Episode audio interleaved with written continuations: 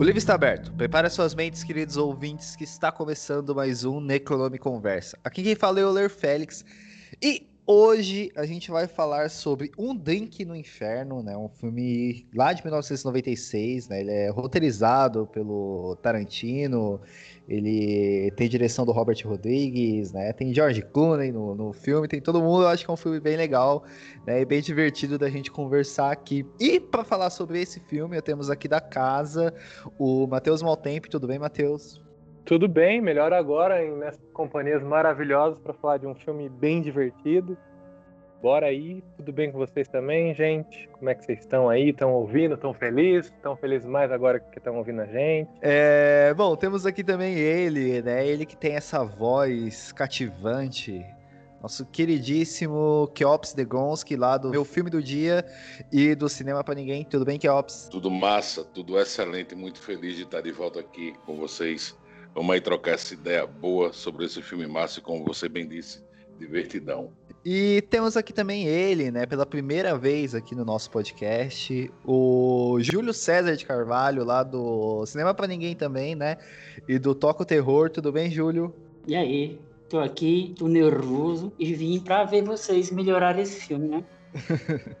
é isso, precisa ficar nervoso não, pô, aqui tá tudo em casa.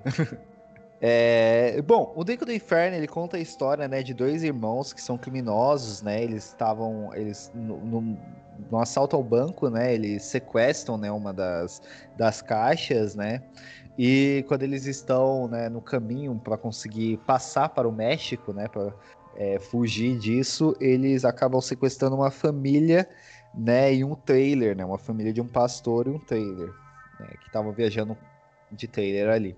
E quando eles passam pela fronteira, eles vão, né, num bar só que acontece que este bar é povoado por vampiros, né? E eles são atacados por esses vampiros, assim, tem que sobreviver a esse ataque. Eu acho que é isso, né, que dá para falar, né, sem, sem dar spoiler, assim, de, de início, né? Mas, cara, eu acho que a parte mais legal desse filme, né, é ele ser. É, é, é que ele é realmente muito divertido, assim, né? E eu acho que o que causa esse. essa essa sensação de divertimento é principalmente ver quem é que tá no filme, né? Porque é, a gente tá acostumado hoje, né, com o George Clooney, galã, né? O Tarantino, né? Sendo o Tarantino diretor, né? Se bem que o filme é de 96, então ali ele já tinha dirigido Pulp Fiction, né? Ele já tinha uma é, uma autoridade, né? Mas hoje, assim, quando a gente vê esse filme e vê eles atuando ali, eu acho que, que aumenta um pouco, né? Esse, esse, esse divertimento, assim, que o filme traz, né? E, e para vocês, assim, né? Como é que foi é, a primeira vez que vocês assistiram esse filme? Eu sei que o Keops falou que, que assistiu ele no cinema, né? Quando eu, quando eu convidei ele para gravar aqui. Então, Keops, como é que foi para você? Eu fui ver no cinema, quero até dedicar essa minha participação a um amigo que não está mais aqui, né, mas é um amigo que foi comigo, Ayrton Gordinho, e meses depois, tempos depois, ele foi assassinado por causa de um celular. Esse é um dos grandes motivos de eu não esquecer esse filme, apesar de eu gostar muito desse filme, mas é porque toda vez que eu assisto eu lembro de Gordinho, que morreu por causa de besteira.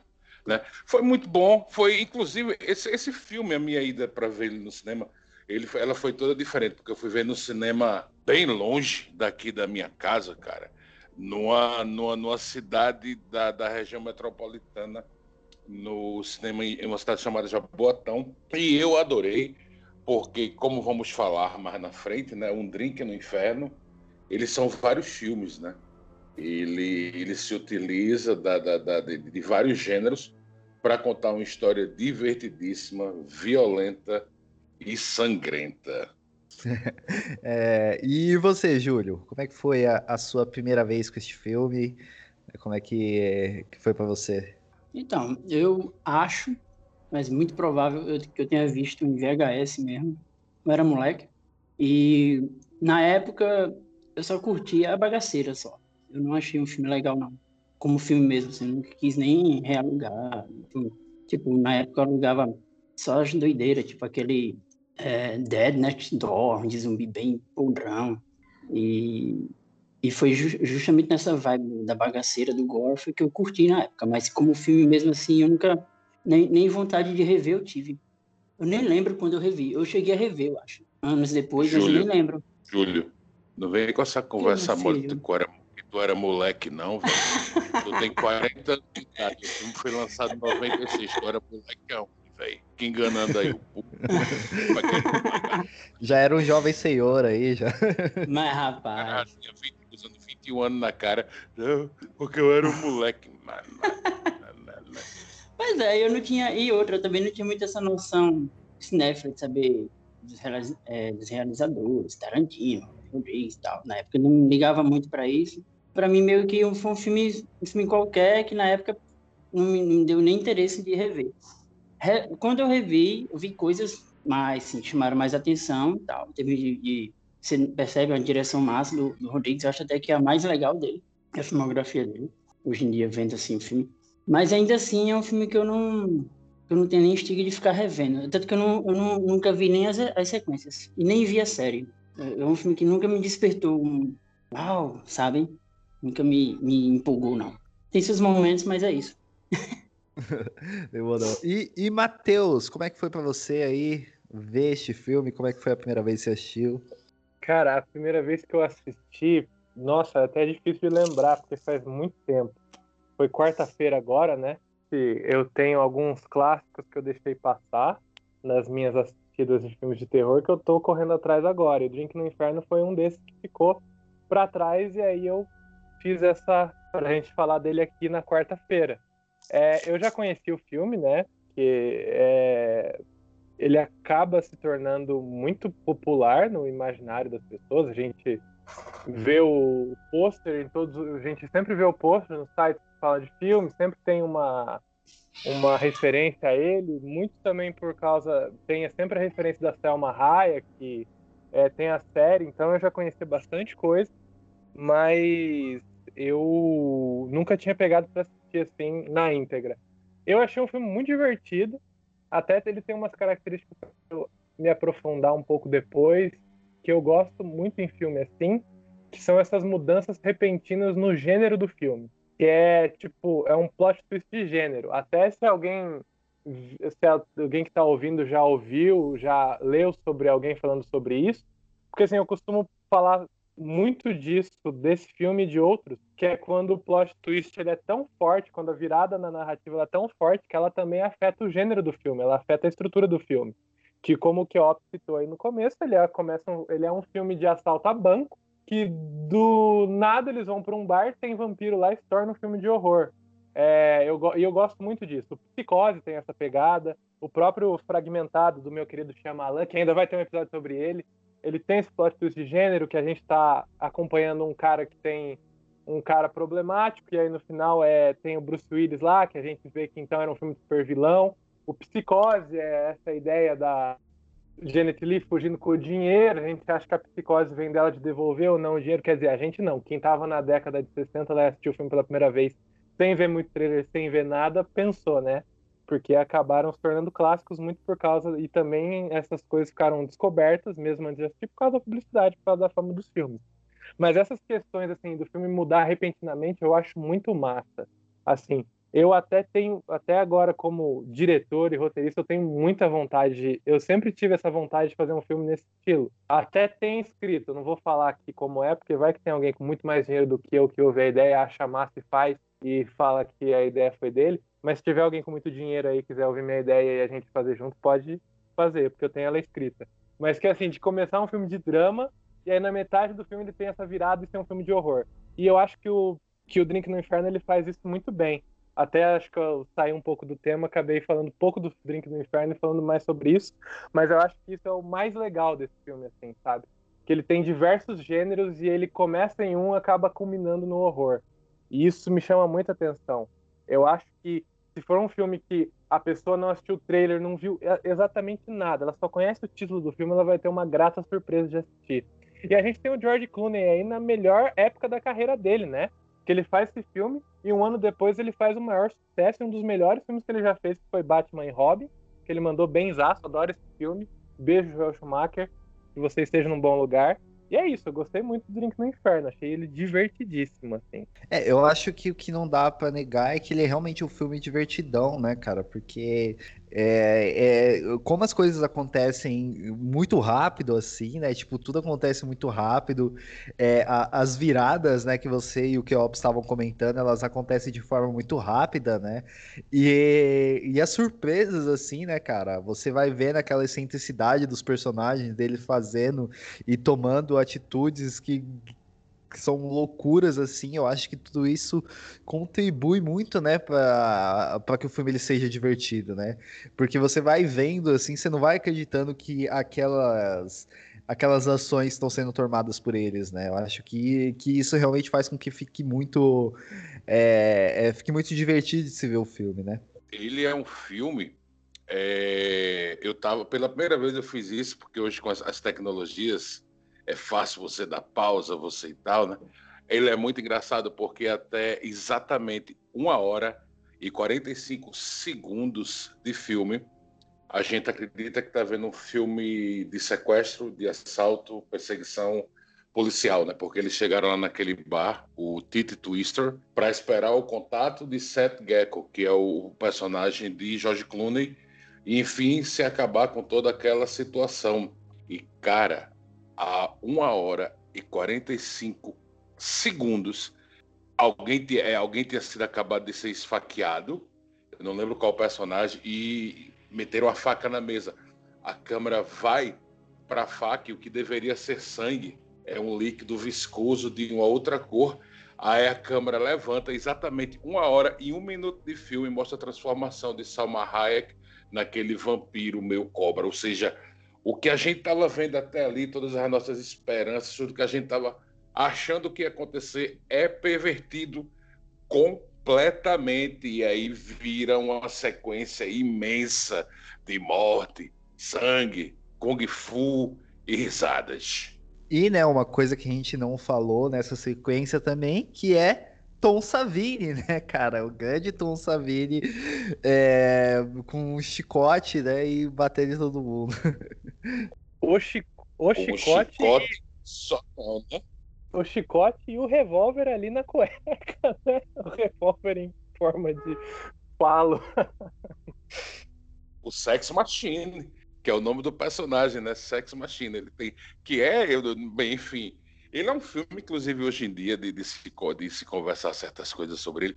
Nos dias de hoje, ele é meio complicado, né? Pode, pode ter uma parcela da, da, da, das pessoas que veem filmes que podem se sentir ofendidos com várias coisas que acontecem ali, mas se é para sentir ofendido, velho, com o Drink no Inferno, é melhor nem assistir. Porque, para começar, né, os personagens principais, né, o Seth e o Richard Gecko, que é o George Clooney e o Quentin Tarantino, são dois fascínoras da pior espécie. A diferença entre os dois é que um dos irmãos é um estuprador e o outro, para ele, já é demais para a moral dele, ele não estupra pessoas. Mas até o momento em que a gente, em que eles, ele, que eles chegam no bar, eles já mataram mais de uma dezena de pessoas. Né? Isso é muito louco, porque a gente sabe dessas informações a gente vê uma, uma atitude horrível do, do, do, do, Richard, que é o Quentin Tarantino. Eu vou chamar os caras a partir de agora só pelos nomes reais para não ficar. Né? O, o, Richard, ele, ele tira uma onda pesada com uma, uma, uma refém, que era a, a funcionária do banco que eles acabaram de assaltar. E ainda assim, a gente sabendo do, do, do background desses personagens, que são pessoas horríveis, pessoas realmente companhias, as pessoas que a nossa família diz para a gente não andar. Pronto, são, eles são esse tipo de pessoa e nem por isso a gente deixa de embarcar e de torcer para que esses canalhas sobrevivam. É isso, isso, é, isso, isso é muito louco, sabe? Eu tinha, eu percebi isso agora assistindo, fazendo a revisão para participar aqui do, do, do podcast. Eu falei, meu irmão, esses caras são dois filhos da puta e, e fazem 25 anos, no caso eu, né? Que eu vejo esse filme e gosto muito e torço por esses caras. Pelo amor de Deus, o que é isso? É, eu acho que, que sobre essa questão aí do, do de, dele ser um filme difícil hoje em dia, né? Eu acho até bom, né? Eu acho que é legal que a gente problematize essas essas coisas, né? Eu acho que é que para dias de hoje é importante que a gente olhe né, esses filmes com um olhar mais crítico, né? E mas falando do filme assim, né? É, eu acho que esse background que a gente sabe, né, do personagem do Tarantino, eu acho que dá um dá um ar assim, dá um aspecto mais de terror assim, porque é muito é muito cara, dá, dá medo do que, que ele pode fazer ali, né, com a, com a refém, né? Então, eu acho que dá aquela virada também de gênero, mesmo que sejam situações até que cômicas, né, porque o, que o Tarantino tenta tenta encenar ali, né? E ali a gente vê, né, a, a todo a fascinação que o Tarantino tem por, por pés, né, essas coisas assim, é, que já são, né, característica das obras dele, né? é, eu acho que isso acaba dando uma sensação de ansiedade, né, pela, pelo que vai acontecer com a personagem, assim, né? Eu acho que, que dá também uma das aquelas viradas de gênero que o Matheus comentou. Agora eu quero deixar claro também que os caras são desse jeito, esses personagens, os irmãos Gecko são desse jeito e tal, mas também tem que perceber que apesar deles serem os heróis do filme, heróis entre aspas, né? Os personagens são, são canalhas mesmo, e se a gente for perceber por esse viés, foram personagens construídos de maneira muito boa, né? Porque a gente, assim, são bandidos exemplares. Então, uma coisa interessante é que esse filme me fez gostar de um pastor, né? Que o Harvey Keitel tá no personagem dele, eu acho melhor do, do é, ele é um, é um, cara bem simpático, né? E parece uma é. pessoa muito legal. Ele é, o, é ele, ele, por incrível que pareça, ele é um pastor que não é hipócrita, né? ele segue realmente o que ele acredita, ou, ou o que ele não acredita mais, né? Segue aquilo lá até o final. Ele, né? Ele quando percebe que tem que voltar meio ao que ele acreditava, ele tem que voltar, é tudo uma questão de prática, né? Não, ele é muito, é, como é que posso dizer? Bom, enfim, ele resolve as coisas. Eu gostei muito do jeito dele. E eu gosto muito daquele o pessoal fala do Tom Savini, né? O Sex Machine, né? Uma figura, mas eu acho massa é o personagem lá, o. Acho que é o Froster. Sabe aquele cara, o outro, que é pelo aquele Fred William. Fred Williamson. Porra, então, eu acho muito massa aquele personagem dele. Inclusive, eu, eu acho até a apresentação dele como monstro a mais legal, assim, que é quando. Que, que é isso que eu falei no início, que eu acho a direção do, do Rodrigues muito boa nesse filme que a apresentação de cada um, né, é peculiar, assim, não, não, não é uma coisa banal, ele, ele prepara cada um para aparecer de uma forma massa, e a dele eu acho mais legal, que é meio apoteótica, né, que dá um, um, um, zoom out assim, ele já tá com, a, com aquela carona de bicho, e vai e, e, a câmera se distancia, e ele aponta pra galera, e os morcegos vão em cima da tela, assim, pô, é muito, muito poderoso aquela parte eu acho legal, né, quando eles estão ali matando os vampiros, assim, né, e o Frost, ele começa a jogar os vampiros na esta é, no, pra caírem na, na mesa que tava invertida, assim, né, e, e espetarem o coração dele. Eu acho aquilo muito divertido também. É, pô, o Frost parece que já passa por aquilo faz tempo, né? Não tem espanto nenhum da parte dele. Vocês perceberam que ele já é altamente experiente na parada. É, ele só vai. Só vai só jogando só as pessoas. É, ele é altamente criativo, ele tem ele, tempo, ele tem tempo pra brincar. É um ex-combatente. Uau, ele, ele combatia ele é vampiros. É ex-combatente. tanto é. é ele, ele, é ex-combatente. Tanto é que tem uma, uma, parte no filme que ele começa a contar para as pessoas as experiências dele da guerra, e nessa hora o filme fica mudo e mostra as transformações hum. pelas quais o Savini está passando. Uhum. Tom Savini foi mordido por um vampiro e, e, ninguém sabe disso ainda. Aí, nessa hora, multa, né? Ele, a gente só vê ele, ele, ele gesticulando e as pessoas ouvindo atentamente e Tom Savini se, se transformando.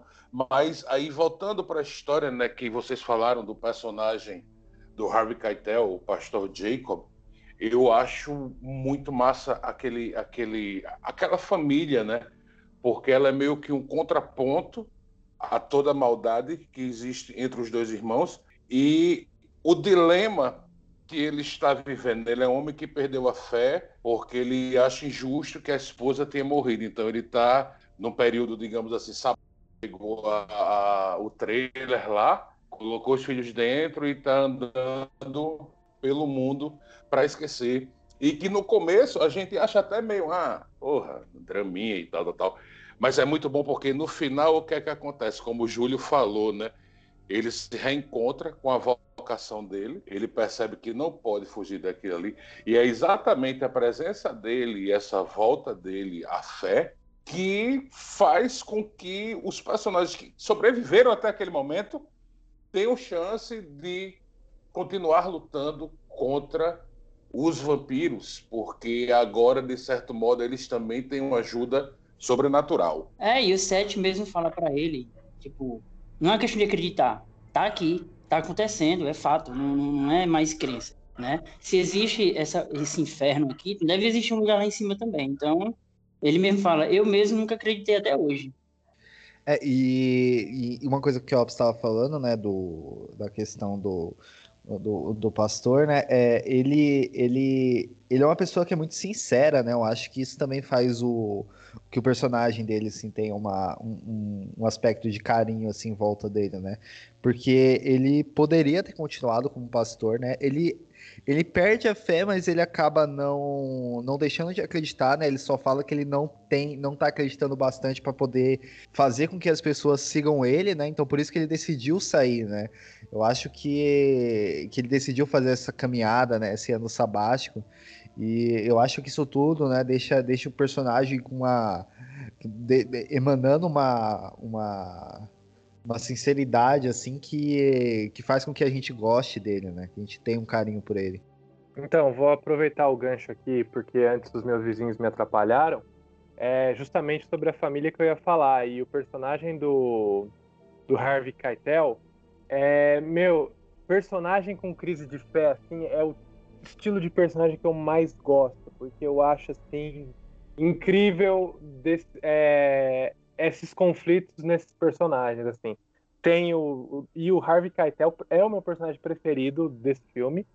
E depois a filha dele, que eu também acho ela muito massa, porque ela é aquela personagem que não estava acostumada com a violência, mas ela não fica muito tempo ali, ai meu Deus, e agora o que a gente vai fazer? Não, ela já bota a mão na massa e fala: é essa a minha nova verdade, é essa a minha nova realidade. O que eu posso fazer é matar vampiros. E ela é muito foda também. E eu acho que até quando o Klopp eh, levantou esse ponto sobre o George Clooney e o Quentin Tarantino, os dois personagens, os irmãos Gecko, é, a inserção da família para mim foi muito isso, de que os irmãos Gecko seriam insustentáveis para manter uma narrativa durante o filme todo, porque eu sinto que eles não são personagens de assaltantes de banco e tal que foram tão humanizados, porque a gente costuma ver isso em outros filmes, né? De assalto a banco, que a gente tem que que, é, que o diretor, o realizador coloca, o roteirista coloca o lado de quem está no mundo do crime e tal. E aqui são literalmente dois caras escrotos, e aí eles colocam a família para ter esse, contra, esse contrabalanço, como vocês bem falaram. Porque eu acho que se fosse os irmãos Gecko até o México, até a parte dos vampiros, é porque eu acho que se fossem os dois, até a parte dos vampiros, o filme ia perder muita potencialidade. Porque eu, sinceramente, talvez por eu ver com os olhos de hoje, como um espectador de 2020, eu queria que os dois se fodessem e morressem, e seria pouco para os dois de tudo que eles fizeram. E aí a família, ela dá muito bem esse contrabalanço, e aí eu fico preocupado, o que, o que me faz eu ficar preso na narrativa, naquela parte dos vampiros ficar preocupado é porque o George Clooney é um belo de um filho da puta que colocou três pessoas inocentes numa situação dessa e tá, morre e tá morrendo parte dessa família por culpa dos dois, sabe? E eu não queria que eles morressem. Então eu acho que o, a trama fica muito mais envolvente ali pela inserção da família e porque eu, como espectador, estava mais preocupado com eles, sabendo que eles estavam indo para um bar de vampiros. E o personagem do Harvey, assim, ele é fantástico, que é como vocês bem citaram, eu também não vou ficar chovendo molhado aqui. Mas eu gostei disso, que acho que o Keops falou, que realmente as coisas só andam para frente quando ele fala, pô, eu realmente preciso voltar a ter a minha fé, pelo menos mesmo eu não concordando com algumas coisas que a fé prega, porque eu acho que religião é muito isso. Não é você seguir algo cegamente, mas é você ter alguma fé mas questionar sempre aquilo que lhe é posto, não seguir cegamente alguma coisa. Eu tenho muito essa visão de religião, essa visão de fé, e, e o personagem do Harvey, ele, ele coloca muito isso em pauta, sabe? ele é um cara que crê em Deus, ele é um cara que foi pastor, mas ele tem as dúvidas dele ali e ele consegue unir as duas coisas para conseguir resolver um problema. E eu acho fantástico toda essa sequência final dessa descoberta do personagem, dessa evolução dele durante a trama. É, eu acho que a, a família ela traz, ela, ela representa os personagens mais pé no chão com a realidade, assim, todo o resto é muito caricato. E isso ajuda muito a gente a, a se conectar a eles também. Porque todo o resto, seja para ser cool ou para ser escroto, é muito é over cool e over escroto. Você não são claramente caricaturas ali. E, e os três não, os três eles são muito balanceados em tudo. Assim, eles, eles são coerentes. Cada personagem, a menina, o menino e, e, e o Jacob, né? Eles, eles são bem fiéis, eles são coerentes, são bem escritos nesse sentido. Isso conta muito a favor deles.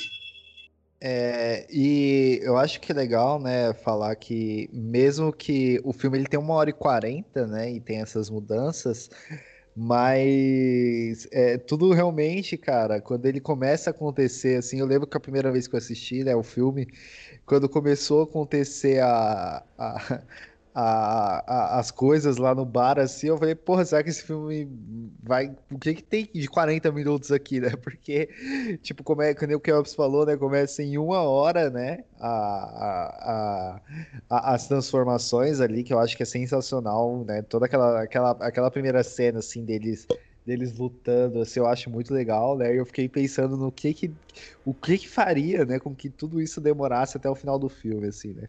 E, e eu acho toda essa, eu acho todo o filme muito muito é, interessante, assim, divertido, né? Desde o início até até essa parte, assim, mas quando você pega e, e chega nessa parte do, do da, da, da, da, sobrevivência deles, assim, eu acho que, que dá aquele up assim, no filme que não, você não quer parar de assistir, né? Eu acho que, que realmente deixa o filme.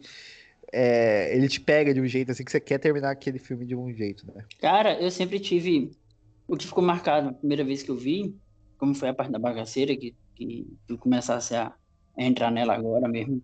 A, aquela banda, velho aquela banda com os pedaços de corpo. Eu, eu, aquilo ficou na minha cabeça na época, viajei. e Tarântula, o nome real deles é Tito e Tarântula, é uma banda bem legal. E na época que eu assisti, eu, na época que eu assisti, eu também fiquei, fiquei bastante impressionado. Primeiro que ela tá lá tocando, né? Tudo tá acontecendo, ela tá tocando, né?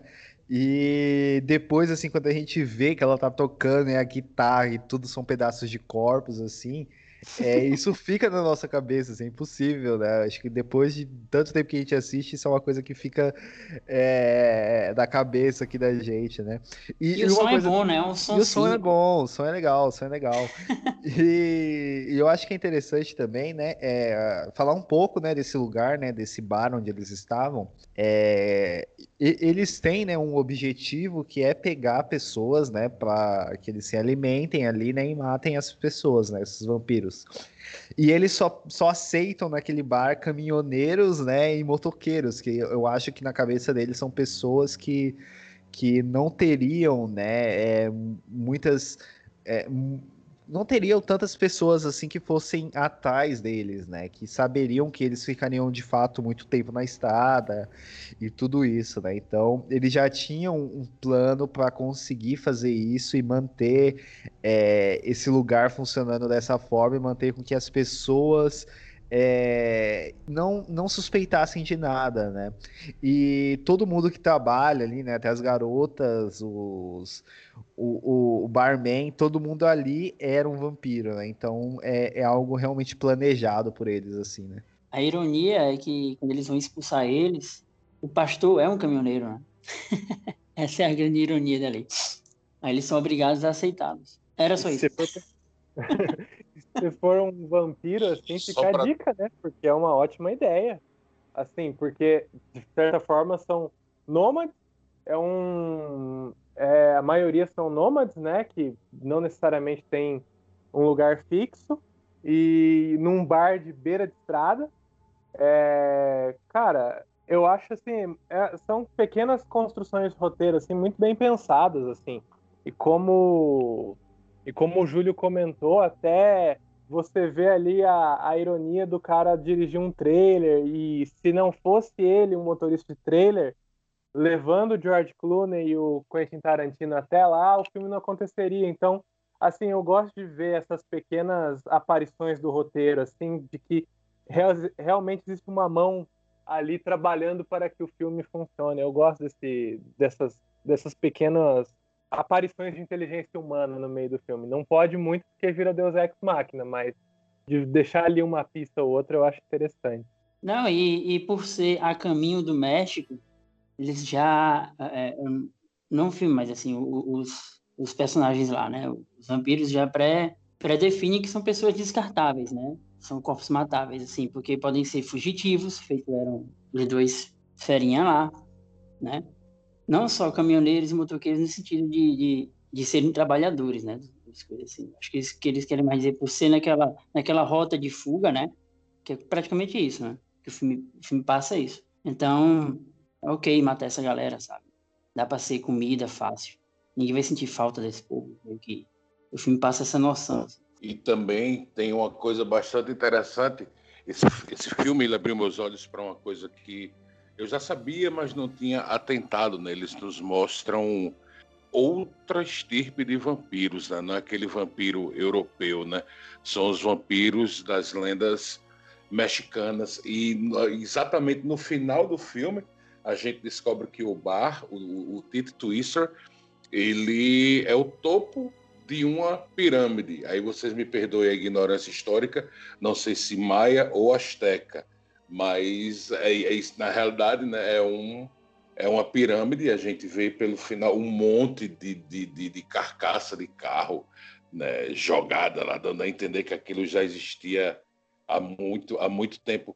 E eu achei legal, é a partir desse momento, eu lembro na época a internet era uma coisa muito incipiente ainda, e eu comecei a pesquisar vampiros de várias partes do mundo. E aí eu percebi realmente né, que, que cada lugar do mundo, cada continente, ele tem seus próprios vampiros, que se transformam em, em, em bichos diferentes, que têm capacidades diferentes. Isso foi uma coisa que que ficou de legal para mim nesse filme. Além de eu gostar bastante dele, ele ainda me deu essa informação a mais, esse plus. E o visual é muito bonito, né? Dessa, dessa revelação aí grandiosa e tal. O, design de produção desse filme é muito, é muito cuidadoso, é caprichoso. Eu achei, achei isso legal. É uma bagaceira que a galera quis fazer bem feito. E até que, ó, o que eu acho, o que eu tava pensando assim quando assisti o filme, nessa questão do vampiro, é que não somente é, a localização muda, mas quanto à época também.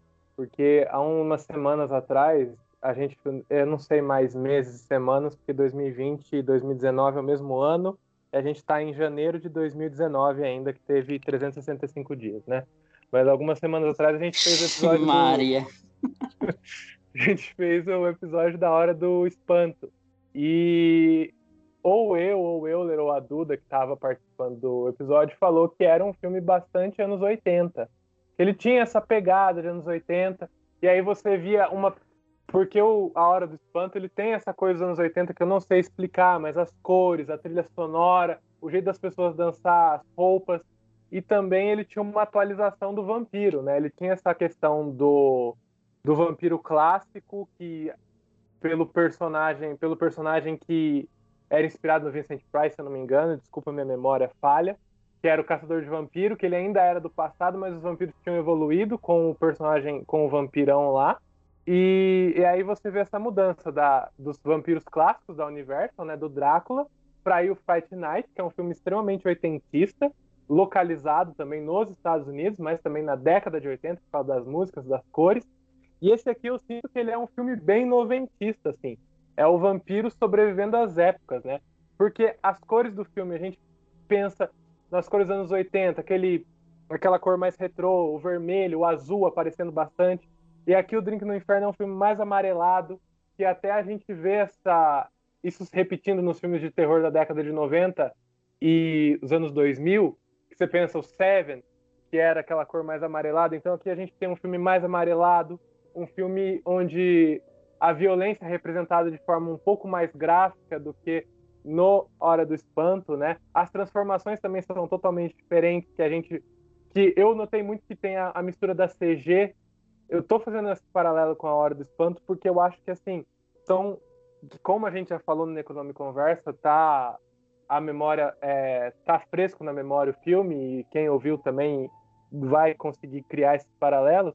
É que assim, nos anos 80 a gente via uso da maquiagem maior. Aqui a gente teve essa mistura de CGI e a maquiagem. A transformação dos vampiros foi completa, que antes era no rosto, aí a Salma Hayek, aqui ela é transformada completamente.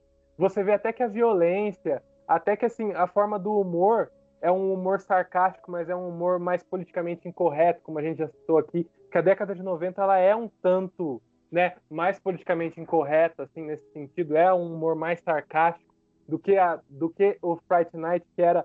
Então, tem coisas que eu não sei explicar, mas a gente assistindo é, dá para notar a diferença até no humor dos dois filmes. Então, assim, eu acho interessante assistir esse filme também como uma não uma evolução, mas pensando nos vampiros, que esses são os vampiros da década de 90, sabe? São os vampiros que não estão mais também só centralizados nos Estados Unidos, eles estão em outras nacionalidades. E o que eu acho ainda mais legal de tudo isso é que, apesar deles estarem evoluindo, apesar de eles estarem indo para frente, assim como os filmes estavam mudando, que é um filme totalmente diferente de um filme de vampiro da década de 80, as regras para matar os vampiros continuam as mesmas. Então, assim, você tem essa dicotomia entre o clássico entre o, e entre o novo, né? Porque eles até citam, acho que do próprio Vincent Price, posso estar errado, me corrija aí no comentário, tem um diálogo que eles citam, né?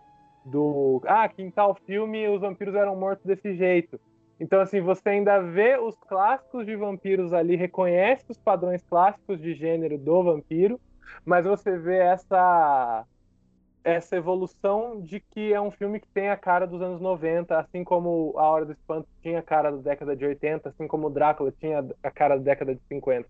Eu não sei se fez sentido o que eu falei ou se eu só fiquei dando voltas aqui, mas é, eu espero que eu tenha sido claro. Fez total sentido, mano. Fica de boa. Oxe, a transformação dos vampiros é claramente reprodução daquele efeito do clipe de Black and White do Michael Jackson, não sei se vocês lembram. Sim.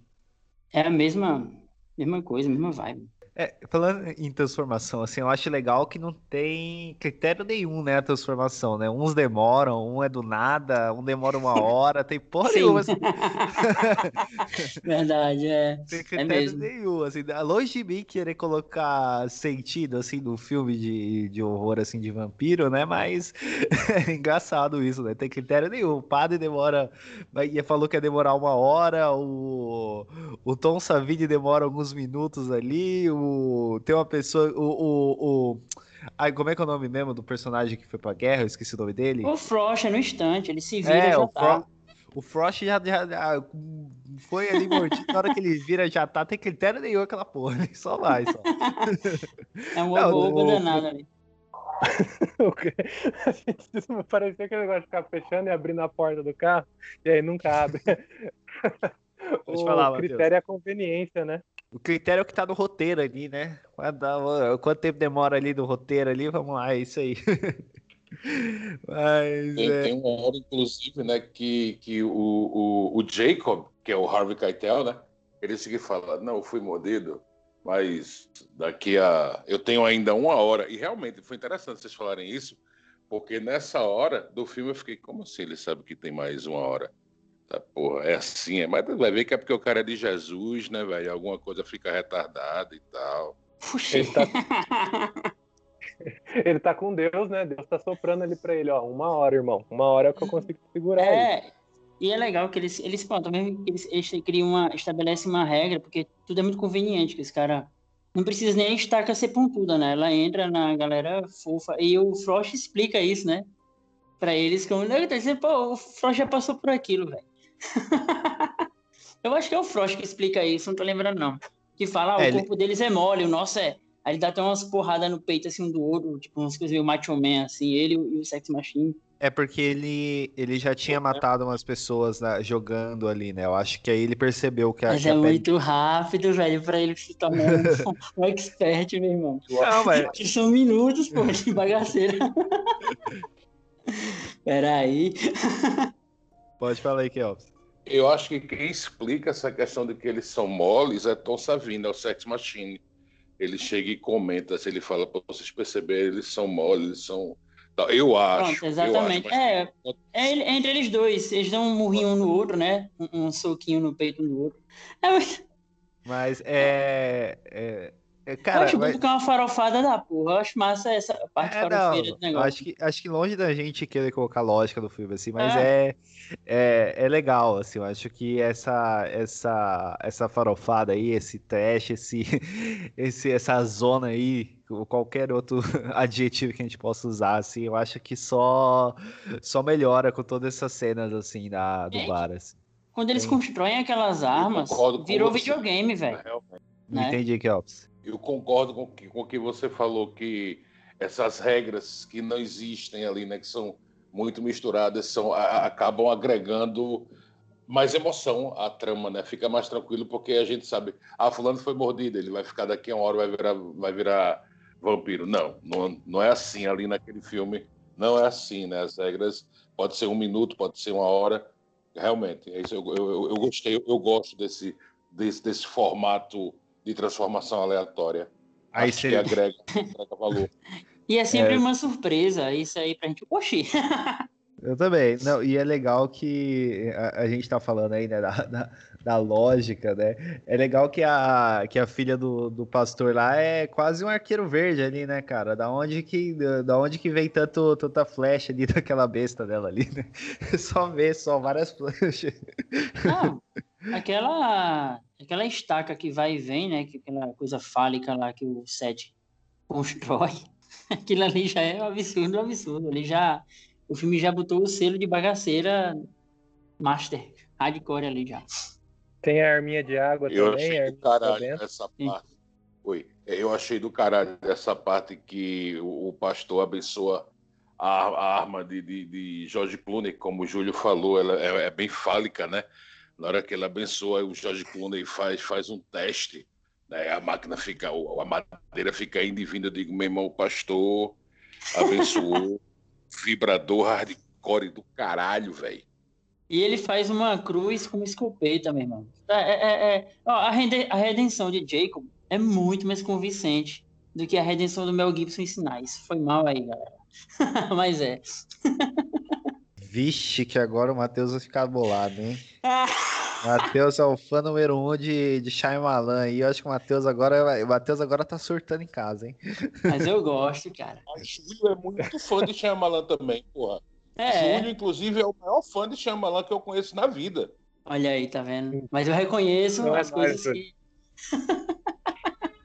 não, mas é, é, não tem como, não tem como eu criticar um cara que faz uma cruz com uma 12 e um pedaço de pau, sabe? Não eu até não tenho, não tenho argumento para defender o Mel Gibson aqui agora. Quer dizer, o Mel Gibson não tem argumento nenhum para ser defendido. Não tem argumento para defender o Shyamalan aqui. É, né? Isso é, deixa, essa questão, deixa para um essa, outro essa programa em algum dia. Essa questão do, do, do pastor com escopeta me faz lembrar uma frase de um filme nacional baiano que eu não lembro o nome agora, mas o cara há um momento que eles estão dando uns tapas num cara e o cara, pelo amor de Deus, não. E o cara olha para ele e faz: Deus é um homem com um revólver na mão. Pronto, é a mesma coisa ali daquele final de um drink no inferno. Né? armado, velho.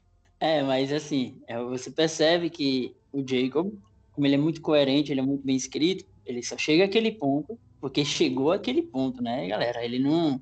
Ele até aquele ponto ele se mantém, né? É isso, é, é um personagem sólido. E até aquela surtada dele faz, faz, faz, faz, é, faz sentido dentro da, daquela doideira toda ali, né? Completamente. É, é, diferente dos irmãos Gecko, ele não está agindo na maldade, ele está se defendendo. Ele e ele se sacrifica. E, e, matar pessoas. Né? Ele tá, comete tá o maior ato de, de, heroísmo ali. Ele se sacrifica por todo mundo, ele se sacrifica pelos filhos e tal. Né? Ele mesmo é, fala, tem que na hora Jesus, que né? O Jesus é, e a questão da, da, da cruz que ele faz ali, eu acho que tem muito mais a ver com a fé dele do que com, a, com o objeto em si, né? É, até no, na hora do espanto, né, como o Matheus falou aqui, a, a questão da fé ela tem muita importância nessa, nessa parte de se combater assim, os vampiros, né? Uhum. Sim, com certeza. Não tem como não acreditar, eles estão ali, né? É. Aí volta, volta a frase do set, né? Para ele mesmo, né? Sim. É, bom, é, eu acho que é isso, né? A gente deu uma passada aí por todo o filme, já tá dando uma hora aí de gravação e eu que edito, e como eu não ganho para editar o meu próprio podcast, eu, eu deixo só em uma.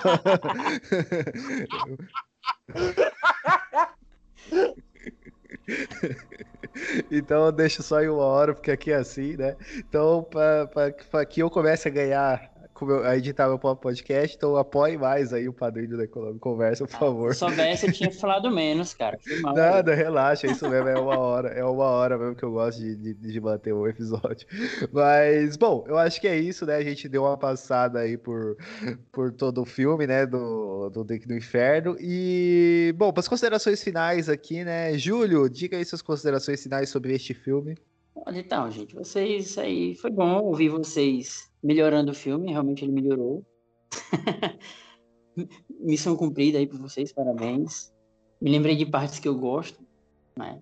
E até elogiei, né? Eu pensei que eu não ia fazer tanto elogio, não, mas é aquela coisa, né? Que a gente conversa sobre os filmes, eles tendem a melhorar ou a piorar. Esse, nesse caso, melhorou na minha, minha lembrança. Foi massa, galera. É isso. Keops Negonski, suas considerações finais. Muito feliz por ter trocado essa ideia massa aqui com vocês sobre um filme que eu acho muito bom, um filme como a gente falou desde o início, né, que mistura vários gêneros e se garante em todos eles. Um filme divertido, nem muito longo, nem muito curto, com personagens bem construídos e violento do início ao último frame. Matheus Maltempe. Eu só vou chover no molhado. É, é um filme muito bom, sim, no sentido de divertido, de diversão. E o Júlio falou que é uma trecheira bem feita, então é uma trecheira que ele, ele teve preocupação de ser bem feito, ele é muito legal, que, meu, eu gosto de falar, né, teve videogame no filme, o filme, ele tem personagens bem construídos também, não é só uma galhofeira, assim, ele tem um aprumo do roteiro, assim, ele tem um cuidado, então é um filme gostoso de assistir, é bem violento, eu só gostaria, assim, eu só fiquei decepcionado. Fiquei decepcionado com duas coisas. Que na promoção, sempre no, nas propagandas do filme, o filme ficou muito conhecido pela personagem da Salma Hayek também. E aí eu achava que ela teria mais tempo de tela, ela faria mais coisa, ela seria tipo a vampirona chefona, assim.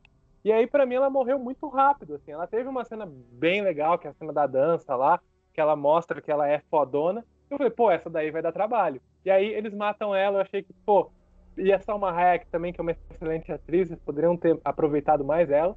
E a personagem da Juliette Lewis, a Kate, eu gostaria muito que, depois que eles sobrevivessem, como eu já tive a audácia nesse podcast de corrigir um final do Hitchcock, vou ter a audácia de corrigir um, um final de um filme do Robert Rodrigues também.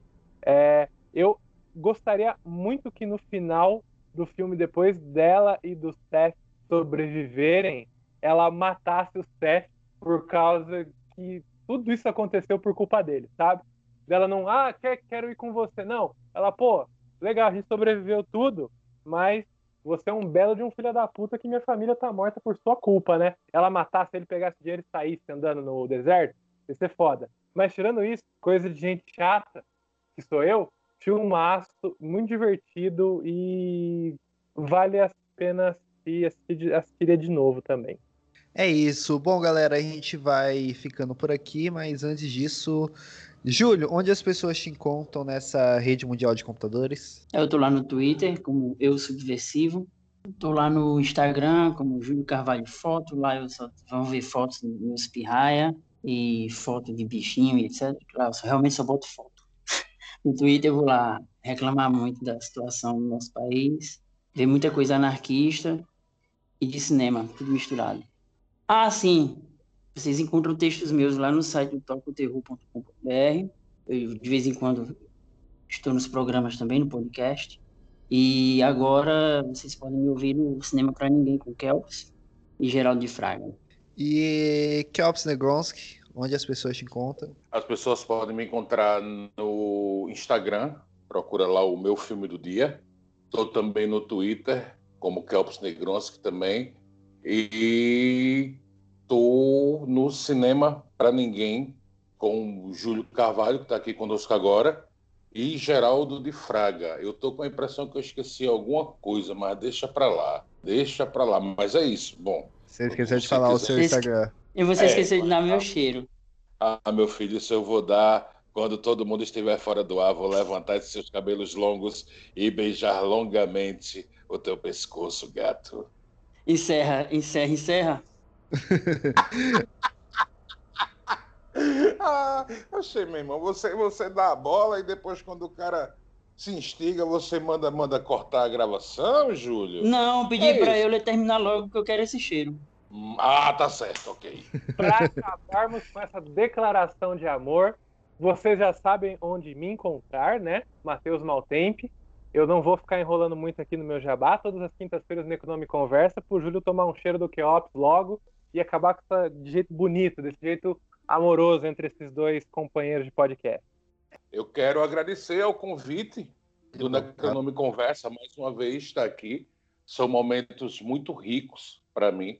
Eu nunca. É a nossa segunda conversa aqui. E a pessoa que sentou para conversar sobre esse filme não é a mesma que vai levantar. Vocês já trouxeram bem mais coisas de, de, de, informação, né? E aí eu coloco até, até o Júlio também, não, não apenas você e o Matheus. Fico muito feliz com esses convites e desejo de coração cada vez mais sucesso para vocês, cada vez mais, mais, e desejo também de coração que vocês me convidem outras vezes. É isso, com certeza haverá novos convites para vocês aí. Então é isso, gente. Tchau.